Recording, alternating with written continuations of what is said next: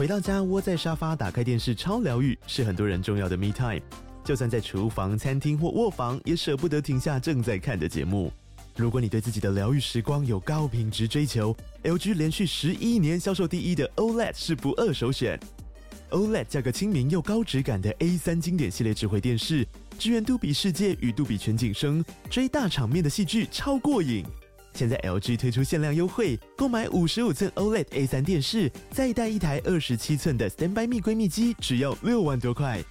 StandBy Me 闺蜜机内建 Netflix、Disney Plus 等影音平台，可以摆床边、餐桌，甚至顶楼露台，家中每处都可以成为你的专属娱乐空间。快到资讯栏了解活动详情，用最舒服的姿势把 LG 电视看起来。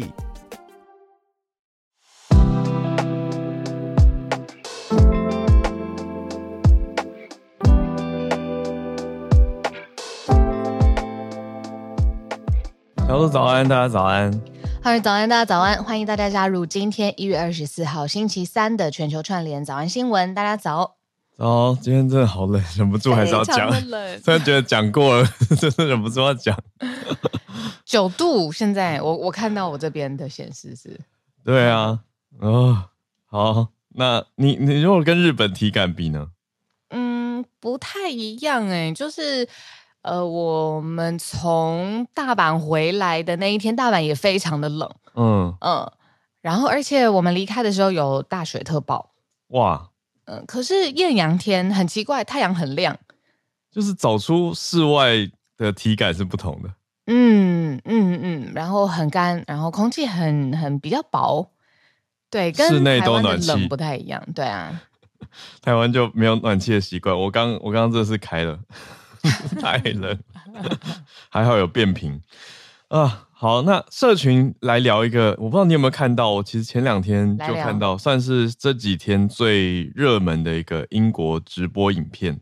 嗯，我没有哎、欸，还没看到吗？我觉得一一定会一定会看到，因为非常多人会剪出片段来。就是呃，现在在社群媒体上面其实还蛮流行，呃，你说直播或者是。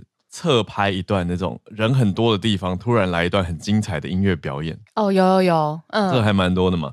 车站啊，什么百货公司这种的。没错，那现在这个事件就是发生在前几天的英国的一个车站，哦、有一位 Doctor Doctor K，嗯，就是钢琴家，他是 K 博士，这、就是他的艺名啊，他在网络上用这个 Doctor K 走跳，他叫做 Brandon Kavanagh。嗯，那他常常在英国的一个车站叫做 St. Pancras，呃，圣潘克拉斯的车站表演，就是那边有公共的钢琴嘛，钢琴就摆在那，呃，大家都可以弹，只是他会在那边弹的时候，有时候还会开直播弹。可是这一次出事的是，他弹一弹，那个直播其实拉的还蛮长的，好像快要两个小时，因为他想要把事件发生的当下跟后续都拍进去。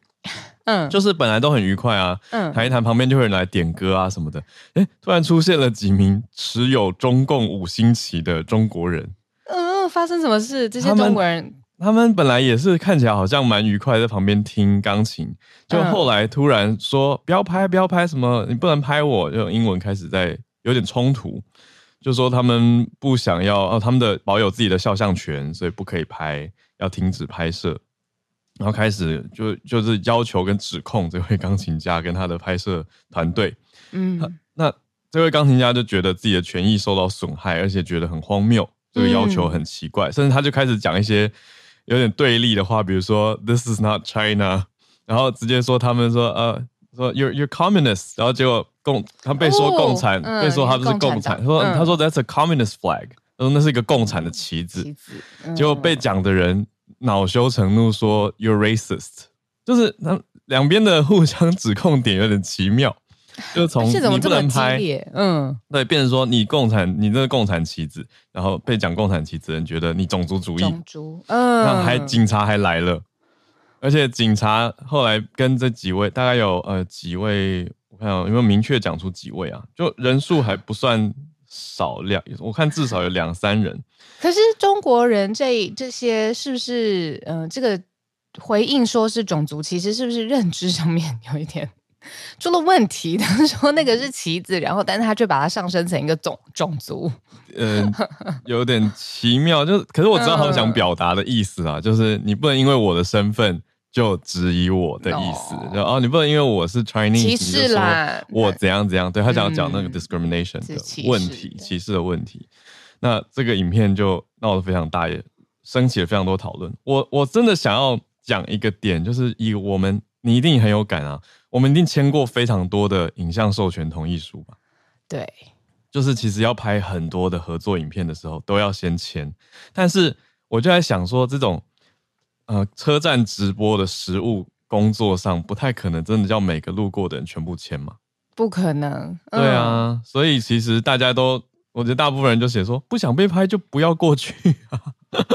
大部分人在网络上就写说，这几个拿五星旗的人很奇怪，他们又想要听，又想要又想要在旁边参与，又不要入境，可是又把这件事拿来当成一个纠结跟争执点，蛮奇怪的，还报警，而且坚持在那边讲了很久。那警察还来。想要私了，警察来跟 Doctor K 讲说，呃，什么，不然就不要拍了。那结果 Doctor K 反而更不开心，说警察怎么站在敌人那一边？这样对这种角度，而且他就他的重点是，这是他觉得是 free speech 言论自由的一部分。嗯嗯嗯嗯、他觉得你不能因为他们这样讲，然后就让我的直播去做调整，整个中断，好像他们握有了正确的法律或是话语权。嗯嗯嗯嗯嗯。我觉得跟社会气氛跟文化都非常有关系耶。可是我觉得我很同意那个症结点，就是你如果真的不想在一个拍摄现场你自己被拍到，那你就不要去靠近那个现场嘛。毕竟我在猜音乐表演，它的镜头没有办法就是扫来扫去，就是好像三百六十度追着你跑。它毕竟重点也是呃一部分的音乐表演本身，还有就是现场的气氛，它必须要捕捉呃大家看到哇这么。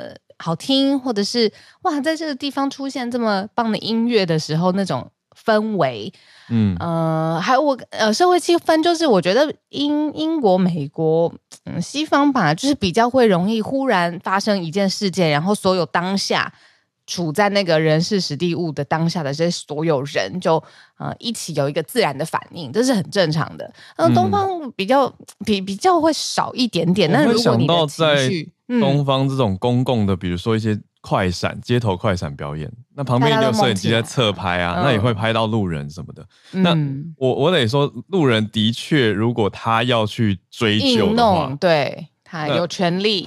对，那那那影片拍摄方，你道义上是必须要上个马赛克，或是遮掉。这些不开心、不想要上镜头的人，嗯，是没有错。可是通常啦，一般人的尝试里面就觉得，你这是公共的拍摄，那自己注意到镜头就会回避吧？对，回避掉就好了。我觉得还有就是那个冲突的界限吧，就是如果在当下大家真的很 enjoy，然后呃你自己不想避，然后却把它放成一个冲突，那也就是打乱了大家在现场的享受喽，坏了兴致啊！所有人都不要听音乐了。嗯，的确是这个样子，所以这几天就哇，因为涉及到的元素实在是太丰富 太多了，所以这个影片也在演算法的推波助澜下冲得非常广。嗯啊，你像演演算法的推波助澜，我现在不太开心，就是因为演算法会这样，所以我容易滑开社群网站的时候看到的都是冲突或生气或有人叫骂，就是我真的蛮容易挥到这个。因为会有情绪反应，我懂，滑到，滑到这个，滑到这个。可是我真的很不喜欢，谁会喜欢很像你打开一个一个门或打开一个礼物的盒子，然后里面全部掉出来都是负面的东西？就是谁会喜欢这种我看到的？但我还算可以接受 Dr. K 他这个影片的处理方式，是他其实没有把五星旗什么放在他的封面上，所以我看到封面的时候，他也没有对他的字幕呃标题也没有下任何关于 racist。Chinese 或是 discrimination 这些词，哦，他不是故意要做起来。对，他强调的比较是警察有来要阻止他拍摄，然后他在直播。所以我想，我那个时候一开始好奇想看的点是说，哎，直播为什么会有警察要来中断？发生什么事了？嗯，对，所以他没有去用他的标题或者缩图去激化种族对立，或者是任何的你说政治认同的身份。他想要强调的是他的自由受到影响。嗯嗯嗯。那我觉得另外一个相反的，就是我最近看很多的 videos，不论是国内的、国外的，就是会踩在呃故意会引爆的，比如说政治或者是选举，或者是好这边打人好了这种比较有明明显对错，嗯、呃，或者应该怎么做的这件事情，他故意去。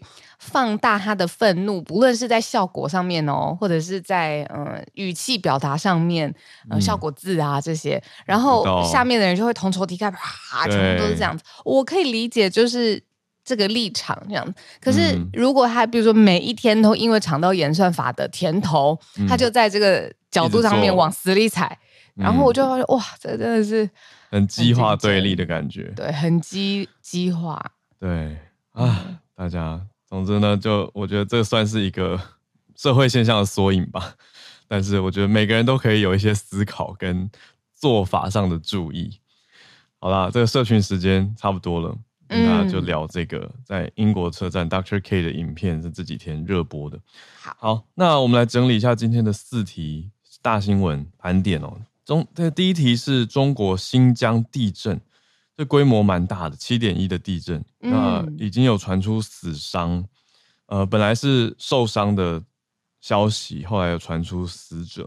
那专家还说余震会持续一段时间，我们待会来整理。在第一题，第二题则是美国的消息，最高呃，这个是最高院支持拜登的政府要来拆除德州边境的铁丝网。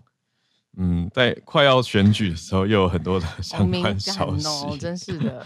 对对，有一种哎，你这个判决是否 是对着这个最高院，就最高法院嘛，就是否有一种针对川普的感觉呢？那又允许了现在政府去做一些德州边境的措施调整。第三题则是 AI 的，算有一点特别，有点有趣，牵涉到政治的题目，就是说 AI 机器人它模仿美国总统参选人。结果被 OpenAI 下架了。嗯、呃，你说 AI 的应用，结果哎，这家提供开放平台的 OpenAI 这个公司，嗯、本意是让大家去用更多的你说 GPT 的应用嘛，应该是好玩的，或者是对人类有益的。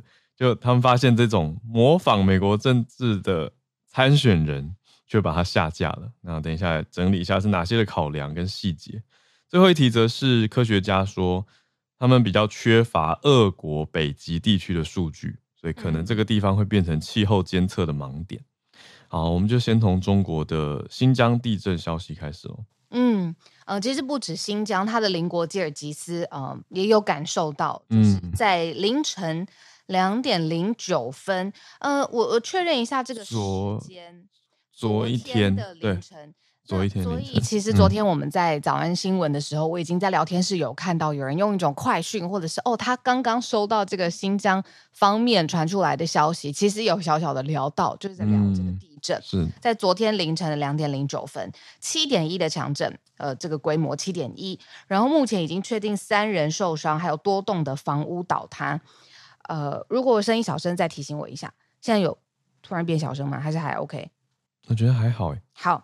那再来就是我刚刚说的，不仅是这个新疆地区，还有邻近的国家，然后呃，主要的城市像是伊犁啊、克拉玛依、乌鲁木齐，然后库尔勒这些城市的震感是最强的，所以很多民众都是在呃睡梦当中被惊醒，然后逃出家门之外。我觉得跟我们有过的生活经验其实是很类似的。嗯，就是半夜的大地震，那余震。蛮多的，我们看到中国地震台网这个网站，它叫中国地震台网中心 （CENC），他们发布的消息侦测到说，附近总共已经截至昨天就有记录到四十多次的四十次左右的余震。嗯，那刚刚讲说大的是七点一规模嘛，那其他余震当中最大规模还有到五点三。所以大大小小的余震不断哦。嗯，那我有想一下，为什么新疆的消息嗯会比较慢？原因是昨天早安新闻，然后甚至比较下午的时间，嗯、呃，包括以中央社就是 update 都已经到晚上去了。这消息出来，其实传播的时间有比其他地震的时间来的久非常多哎。嗯，哦，嗯，哎，声音现在是不是还还是有一点状况？我的感觉是，麦克风收音角度是，哦，恢复正常，都没有变化。制作人说恢复正常了，哦，好，应该是 Clubhouse。我完全都没有，所有设设定都没有变、嗯、变化。了解，有时候就，对啊，系统网络。好的，不好意思，大家刚刚。OK 的，OK 的，好啊，对啊，所以消息持续在后续更新中。嗯，就像我们刚刚说的，还有后来这些余震啊。不过到今天看起来比较没有呃更多的更新，主要是到昨天下午，大概我们刚刚讲的这些数字，到下午。四点左右的话，是有到七十次的余震，对，非常多次，而且之后还是会有余震。那这一次已经知道的死亡人数就有三人，然后受伤人数五人。嗯、可是更多的最大多数遭到的呃变化，就是他们的安置的地方呃有改变了，有一万两千多个人呃转移到安置的呃比较安全的地方啊、呃，去避免接下来的余震造成的影响。那一万多个人呢、我觉得很很多。对，而且以这个规模来说，我觉得其实真的，嗯，资讯有点少，嗯，传播速度也比较慢。是的，嗯，但这些是我们已经查证确认的讯息。对，新疆的大地震，七点一。是，好，我们来到第二题了。第二题是美国这边，呃，最高法院支持拜登政府的一个算是判决表决。哦，说同意让拜登他的政府去拆德州的，本来是要打击非法移民，去阻碍他们跨过来的那些铁丝网。对，嗯，呃，一开始就是围篱或造一座墙，这个是德州州长的构想。那德州州长呢，跟川普又是非常呃密切的战友。那我觉得可以问大家一个问题，就是提到川普，你这个这个人。呃，提到川普这个人的形象、做的事情、讲的话，你对他印象最深的会是什么？以我来说，就是他的发型喽。然后排名第二名就是，嗯、哇，他要造墙，他要用这种最直接暴力的方法去处理，可能好像前几任政府都处理不了的，或者是的确本身也相当复杂的问题，他就是直接造墙跟围篱这样子。他去呃墨西哥来的移民哦、呃，他就没有办法。直接进入这样子，那现在呢？美国最高法院就已经表决通过了。现任既然是总统拜登在执政，他如果要拆为了这个非法移民而设立的铁丝围网围篱，是 OK 的。美国法院已经 OK 了，拜登呢也会这么做。那。很明显的，这就成了一个大选之前的政治题，建也是一个政治题啊。为了核心选民靠拢，嗯，支持他的核心选民会知道说，哇，真是有魄力。拆它也是一个政治题，就是至少知道，就是民主共和两党在这件事情上面是严重的分歧。对，你讲的很好，因为我们看到呃一方的说法说，哎，这个铁丝网的围篱。就跟川普那个时候讲的一道墙，毕竟还是有所不同。那这些围篱是谁的点子呢？媒体说是德州州长叫 Greg Abbott、嗯、阿伯特的构想。嗯、那阿伯特也是川普支持者，所以的确你说铁丝网跟墙，它是一脉 承袭一脉了。那现在讲的重点是说。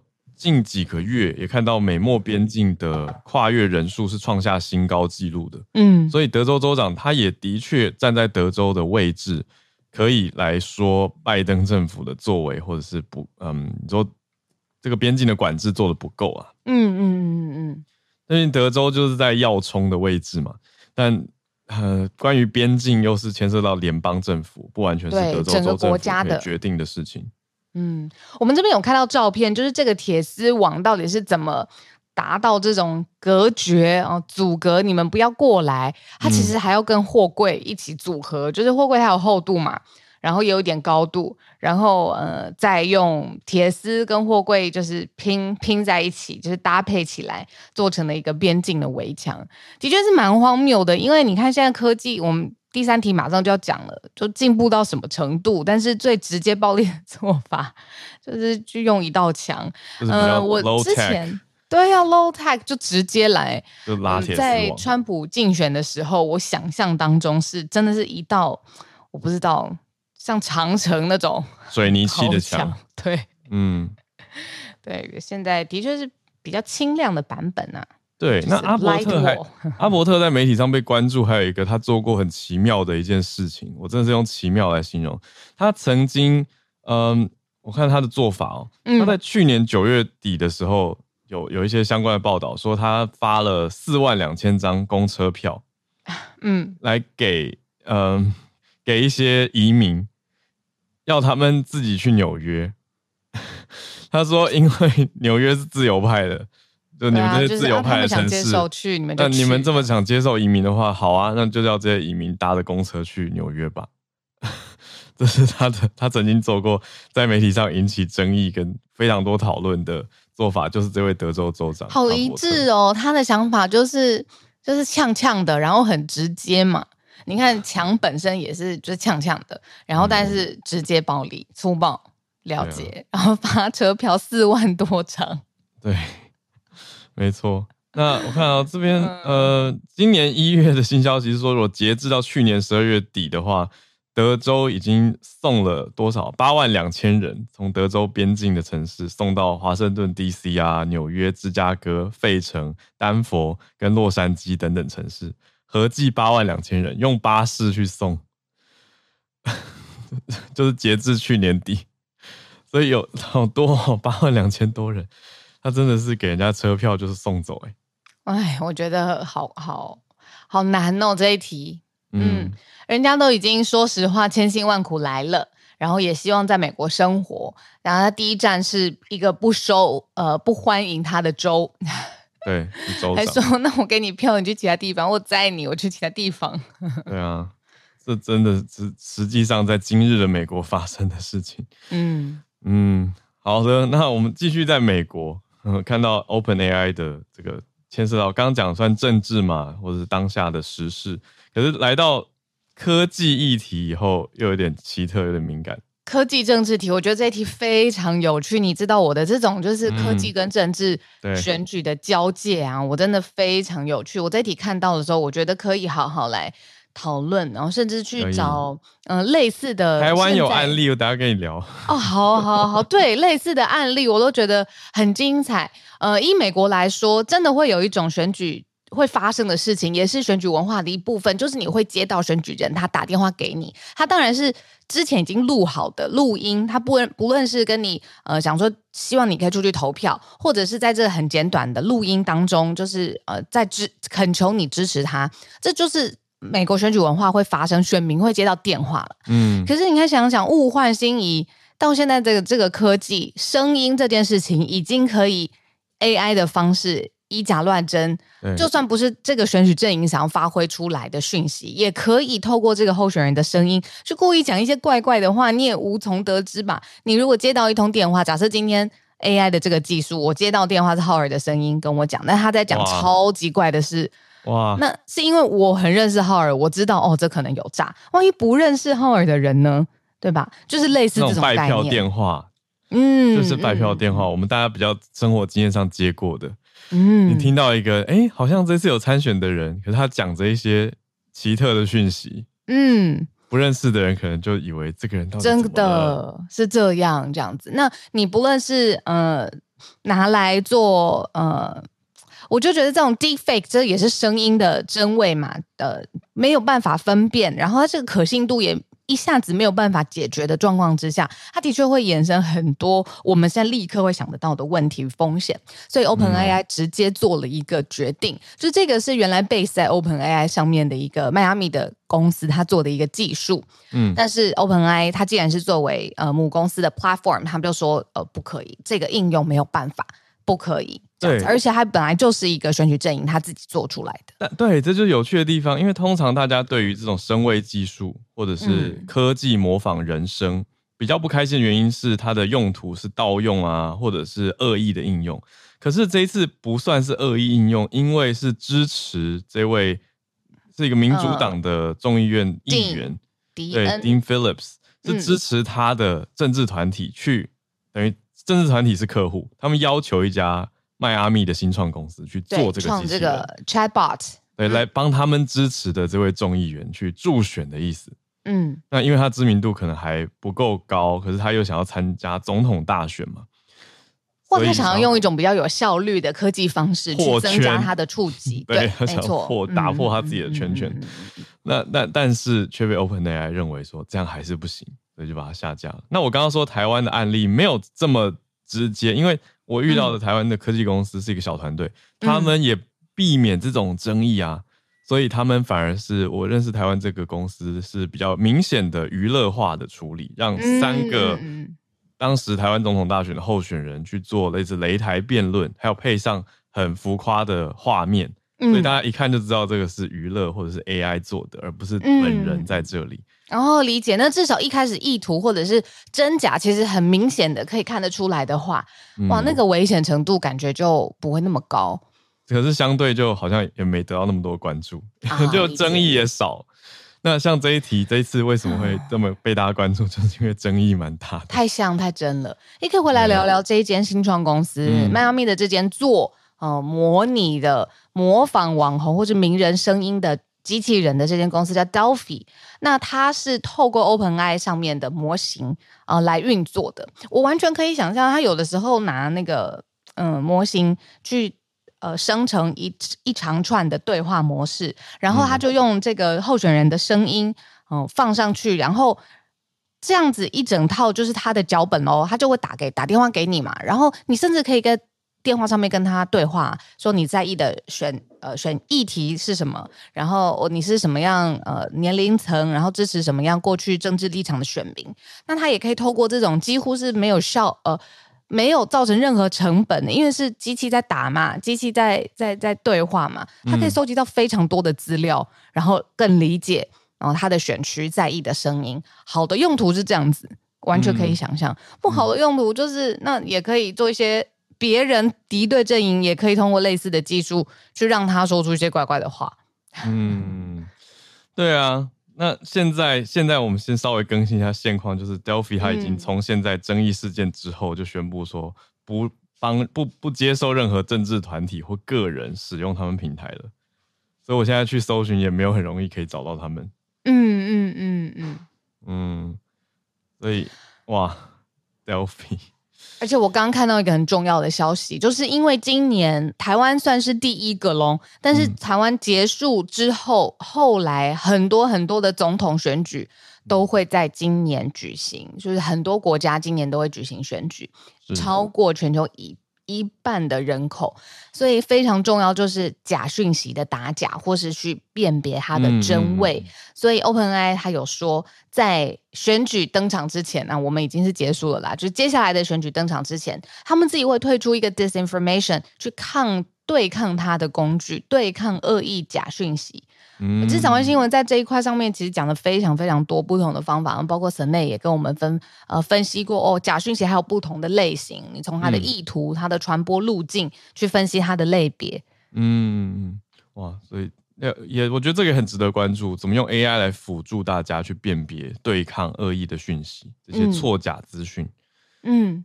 嗯嗯，就例如说，他直接就不允许旗下 ChatGPT 或有一个叫 Dell E Three 的影像生成工具，嗯、这些工具是不能用在政治活动上的。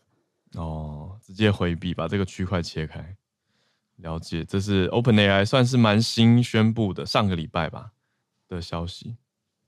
好的，我们把第四题速速 跟大家分享完，对，马上准备要接近室内的时间，继续上来跟我们聊。嗯，好的，嗯，我们第四题刚刚讲了，说科学家表示缺乏俄国北极地区的数据嘛，对，那跟乌俄战争的确是也有相关联。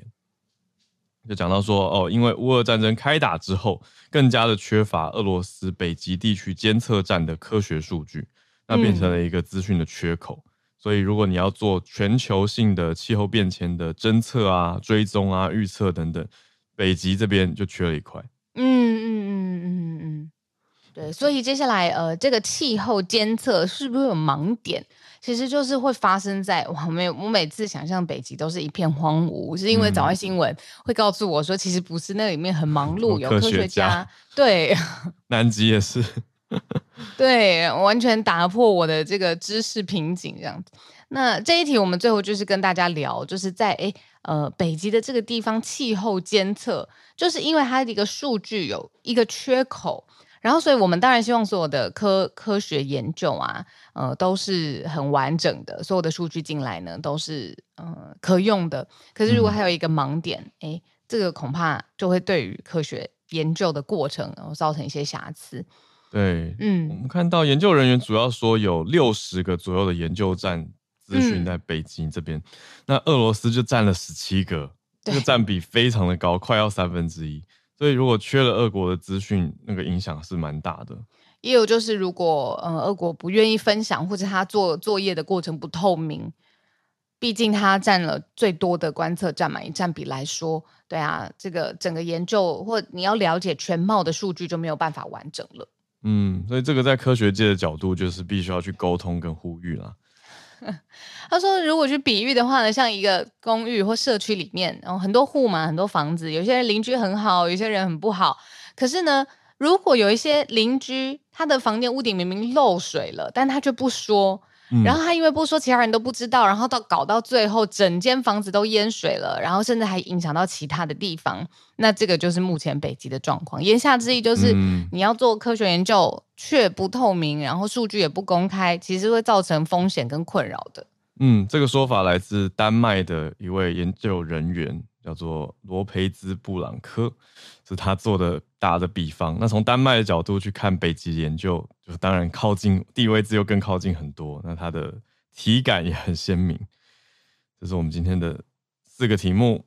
好，那我们准备要来接近 SMC 找科学，然后来邀请室内。Hello，Hello，早安，小鹿，早安，各位早安，早安，好，Hello，我是台湾科技中媒体中心的呃执行长许内。那今天呢，其实我我今我们昨天在选题的时候，本来要选你们刚刚讲最后一题，嗯，然后对、哦、表示北极的这一题，对，嗯、没错，它的确很重要。然后，但是我们整个团队讨论之后，我们一致的。嗯，决定我们要讲今天现在这个题目，然后呃，也谢谢浩尔跟各位听友提醒，我知道我上一次的那个麦克风一直会有一个声音，嗯、所以如果呃那个今天也有的话，再麻烦大家提醒我。没问题，没有了，好好好，太好了，就是内 调整。好，嗯。我们要今我们今天要分享的是一篇上周四的研究，虽然已经过了几天，嗯、但我们就一致认认为，我们就要讲这一题。这样，好，好，这一篇呢的实验对象是果蝇，而且是雄雄性的果蝇。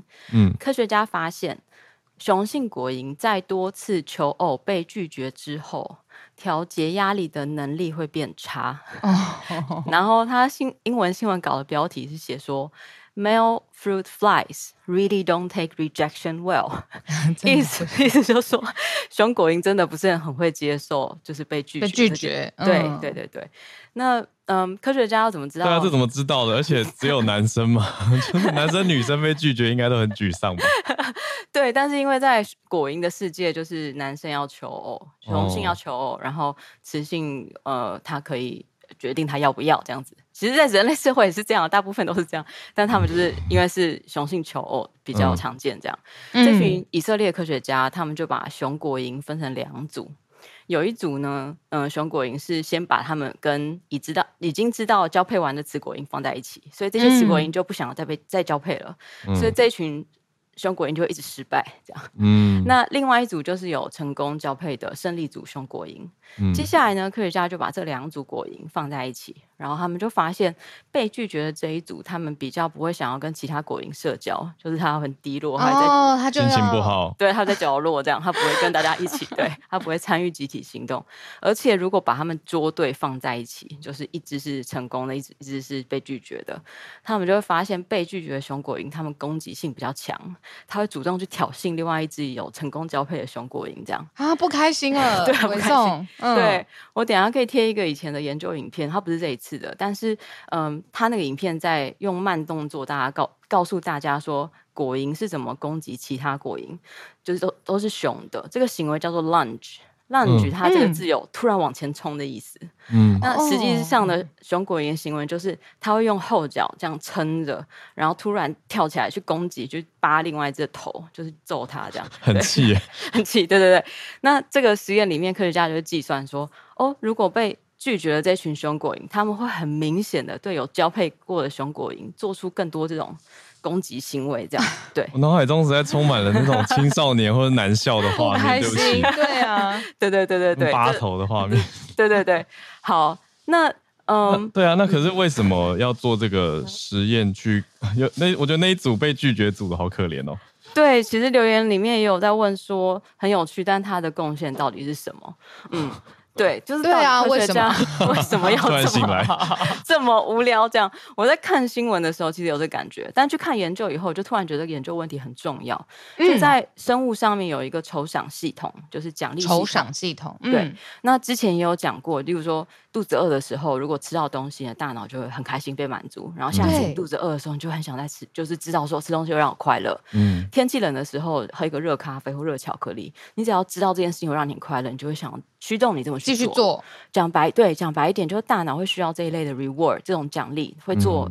嗯会做让我们快乐的事情。嗯，那这个系统非常复杂，但是在不同的生物、不同的作业上研究其实很多了。例如说，另外一个是熊果蝇的实验，就是在二零一二年的时候，就有科学家发现，如果熊果蝇非常像的设定，如果熊果蝇一直求偶被拒绝的话，嗯，他们比成功的熊果蝇会喝更多酒来刺激这个奖励系统。喝酒？什么？果蝇喝酒？喝酒？对，其实果蝇用什么杯子？其实果蝇，呃，这个生物它会喜欢，呃。本来他就会喜欢有发酵过的的食物的东西，对对对，所以我们如果是呃水果，它在快要烂掉的时候，太熟的时候，就会有果蝇嘛。他们本来就喜欢，但他们发现成功组呃不对，拒绝组比成功组要多四倍，就他选择酒的机会要去买醉，就他会比较选择酒精，对。然后他们成功组因为已经交配完了，他对酒精就没那么有兴趣，因为他这个大脑的奖励系统已经被满足了。是来自于呃求偶成功、配偶成功。对对对，嗯、大家记得这是我们在讲熊果蝇，不要 不要代入感太强。对，不要不要想到你。或者是你的朋友这样子，相相反来说，我们对于生物在应对那个不开心或者不快乐的状况，它到底会怎么反应？或者说，生物在这种压力底下，那个生理机制是什么？这是比较少研究的。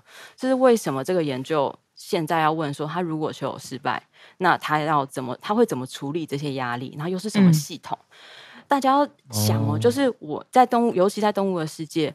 嗯，如果我要获得这个奖励，我是必须经过一些挑战的。我要去找食物，我要去求偶，然后我是可能会失败的。那在这个挑战，它就跟压力非常有关系。所谓繁殖，至少在动物的世界里面，它是高度竞争的一件事情，也就是它有社会性的。嗯，而且它成功的成功或失败，攸关的不只是个体的生存，它常常也是族群的生存。嗯，那再来就是果蝇已经是一个研究很透彻的模式生物，它的行为很好观察，然后它也很好培养，哦、所以研究者就用果蝇来了解那求偶失败对于它的行为能不能找到一些相关的生理机制，这样子、呃、有找到吗？对，其实，在果蝇里面，刚刚那个嗯喝酒的实验，酒精的实验也有发就是也是发现同一种大脑嗯神经细胞，它会释放一种化学物质，叫做神经生态。Y 哎，酒精那个好像是神经生态 F，总总之呢，抱歉，这个名字没有更容易懂的方式了，它就叫神经生态。嗯，总之它是大脑呃果蝇大脑里面一种化学物质。那呃其实已经知道，它们跟果蝇广泛的这个生理行为是有调节作用的。那科学家就发现，如果你抑制神经生态 Y 这种化学物质的接收，果蝇会比较不耐饿，跟他们求偶失败那种不耐饿的行为非常类似。所以科学家接下来做一件事情，就是他把这个成功交配的熊果蝇，他去剔除这个可以接受这个化学物质的基因，就发现即使是成功交配的熊果蝇，它也会像失败的熊果蝇一样，对饥饿的反应比较大。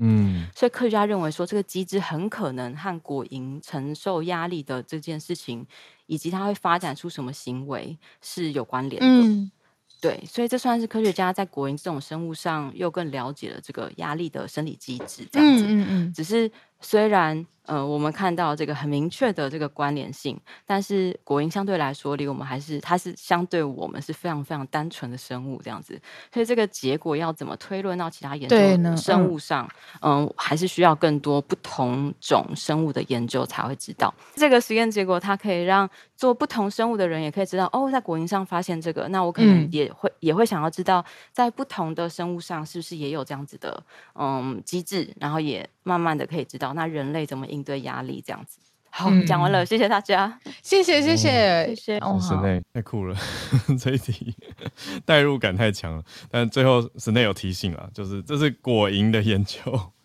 不见得能够直接套用到其他生物上。但有趣的是说，嗯，对对，就大多以前都在讲说我们怎么样去研究奖励机制嘛。可是这个研究让我听到的是，哎，压力机制跟这种压力的应对，听起来就更在换了一个角度，而且更广泛一点。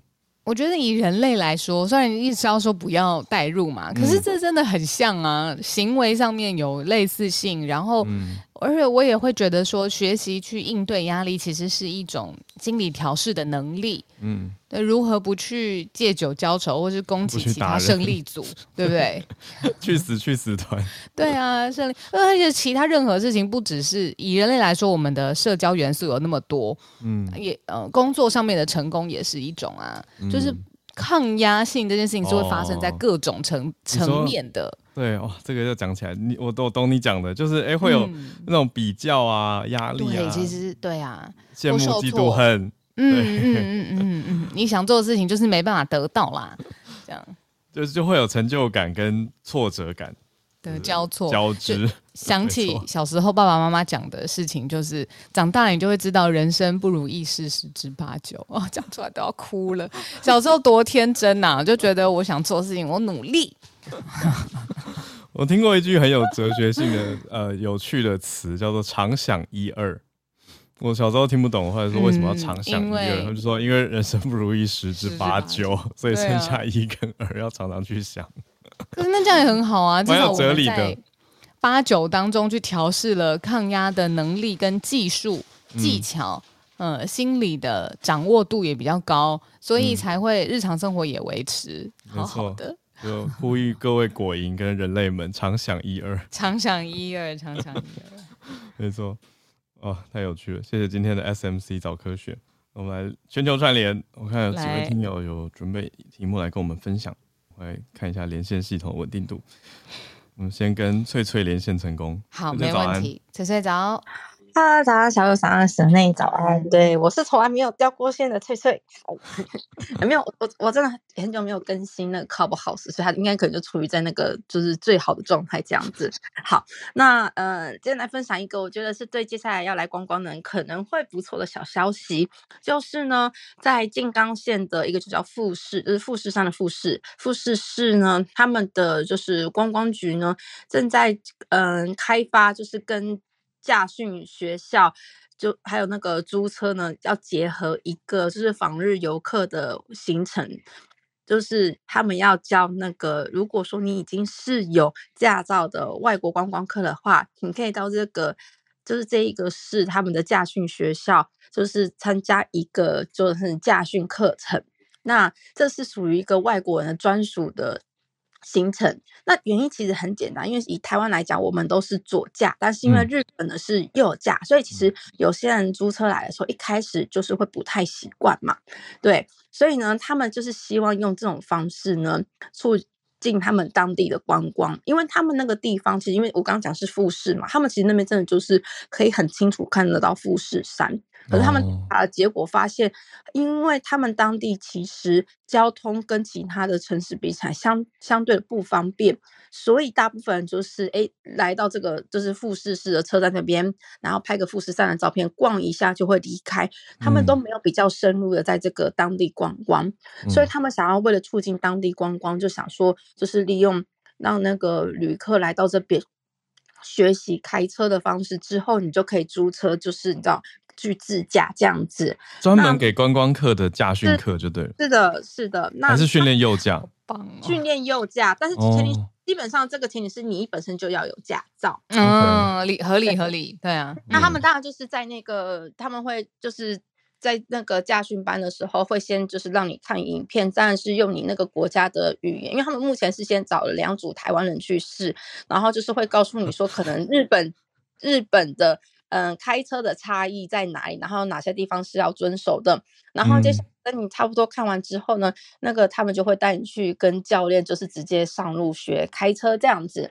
那这个行程目前预计是大概是一点五到两个小时左右，它其实是没有很短，因为毕竟是要让访日的观光客做一个就是快速的，对，快速的训训练，快速的上车。而且另外就是，其实日本的嗯驾训班他们的设施啊跟课程其实也蛮完整的。那他们期望说用这种怎么讲体验的方式，因为其实这种驾训体验其实对外国人来讲，说不定也是蛮怎么嗯就是蛮新奇的，所以他们希望能用这种方式成为另外一种观光资源。对，那另外就是呢，因为他们真的离那个富士山非常近，所以其实他们学校的顶楼就可以看到超级美的富士山。对，等下我在那个分享在那个就是 VIP 区数给大家看。嗯，对，那其实嗯，就是顺带一提，其实日本因为很多人到日本自驾却无法习惯这一个所谓的右驾，那其实每一年都会发生非常多的事故。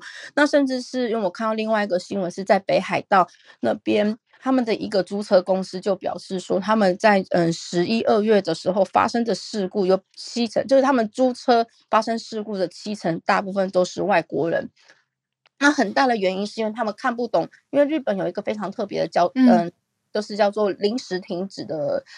标志就是说，在你过那种什么十字路口的时候，你要稍微停一下，看左右边，就是因为看不懂，然后大家都会直接冲。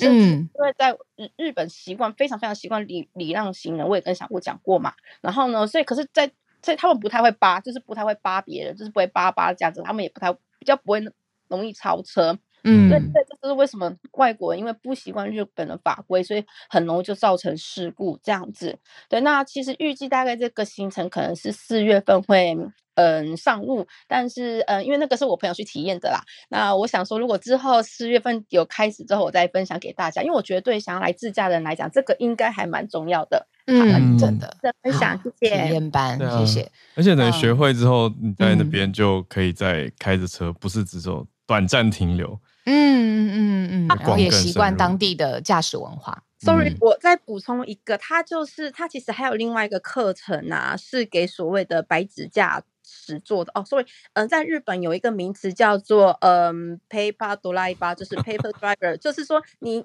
考到有驾照但不会完全不会开车的人，对，我们叫做就叫做白纸驾照呃驾驶。然后他们其实有另外一个课程，是日本本来就有另外一个课程是给说，哎，你拿到驾照却没有开车的人，你可以回去驾训班再稍微的上课。所以其实有一些在日本的台湾人就说，我想要先上这个课程。我觉得那个对，补充一个小知识，谢谢，谢谢，谢谢。哦，很特别耶。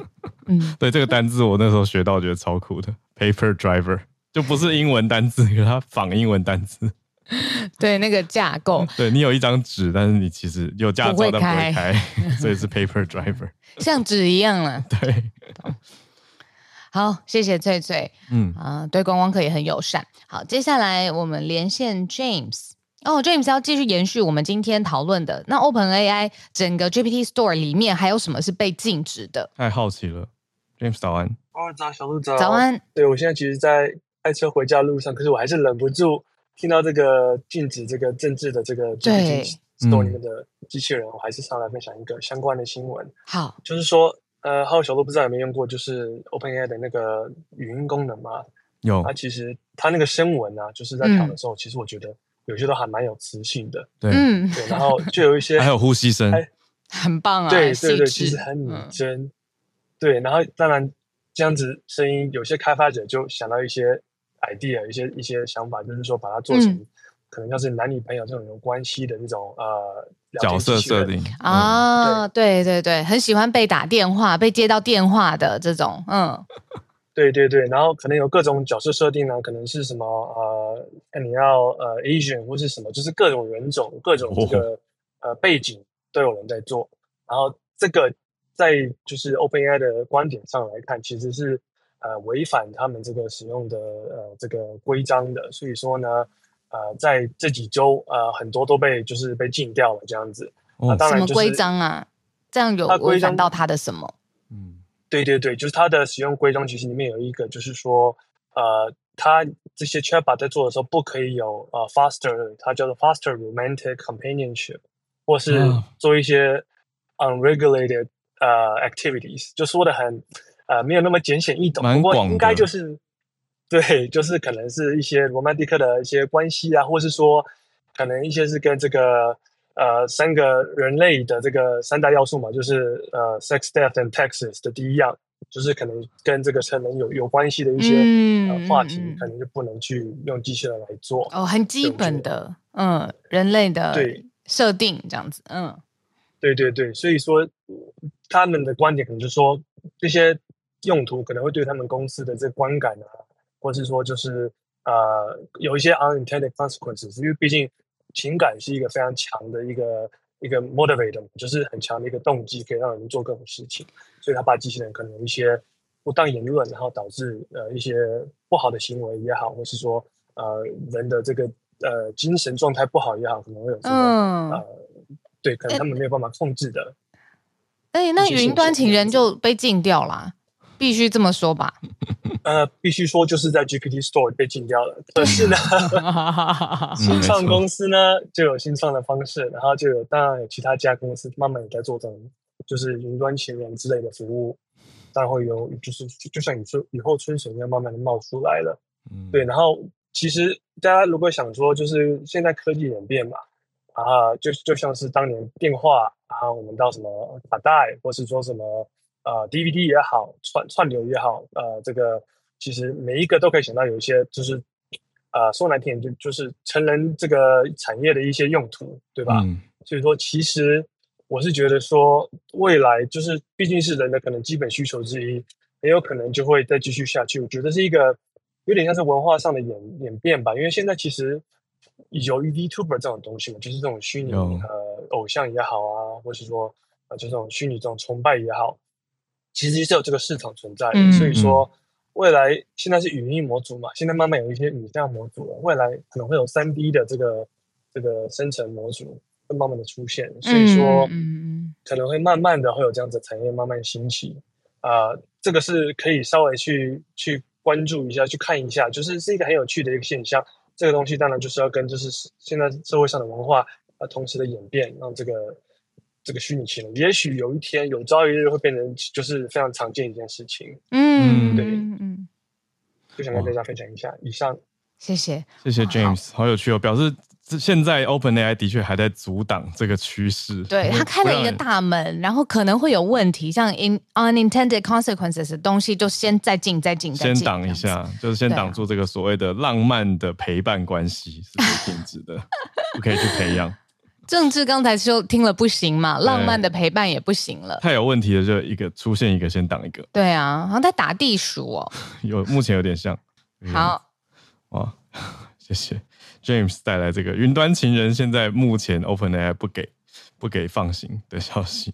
嗯啊。我们在今天最后一位连线来宾是汉超，汉超老师。Hello，Hello，Howard，早安，大家，大家早安。对，刚才听 Sinead 的报的这个果蝇的研究啊，这两天在加州出差，然后都是跟一些这个平时只有在电脑上见面的同事见到我。他说他们好几个人都跟我讲说，我没有电脑上看上去的年轻。嗯，所以我觉得我现在压力指数也很高，所以我明天下班之后已经约好了这个男士护肤啊，我要去这个好好拯救一下我苍老的容颜。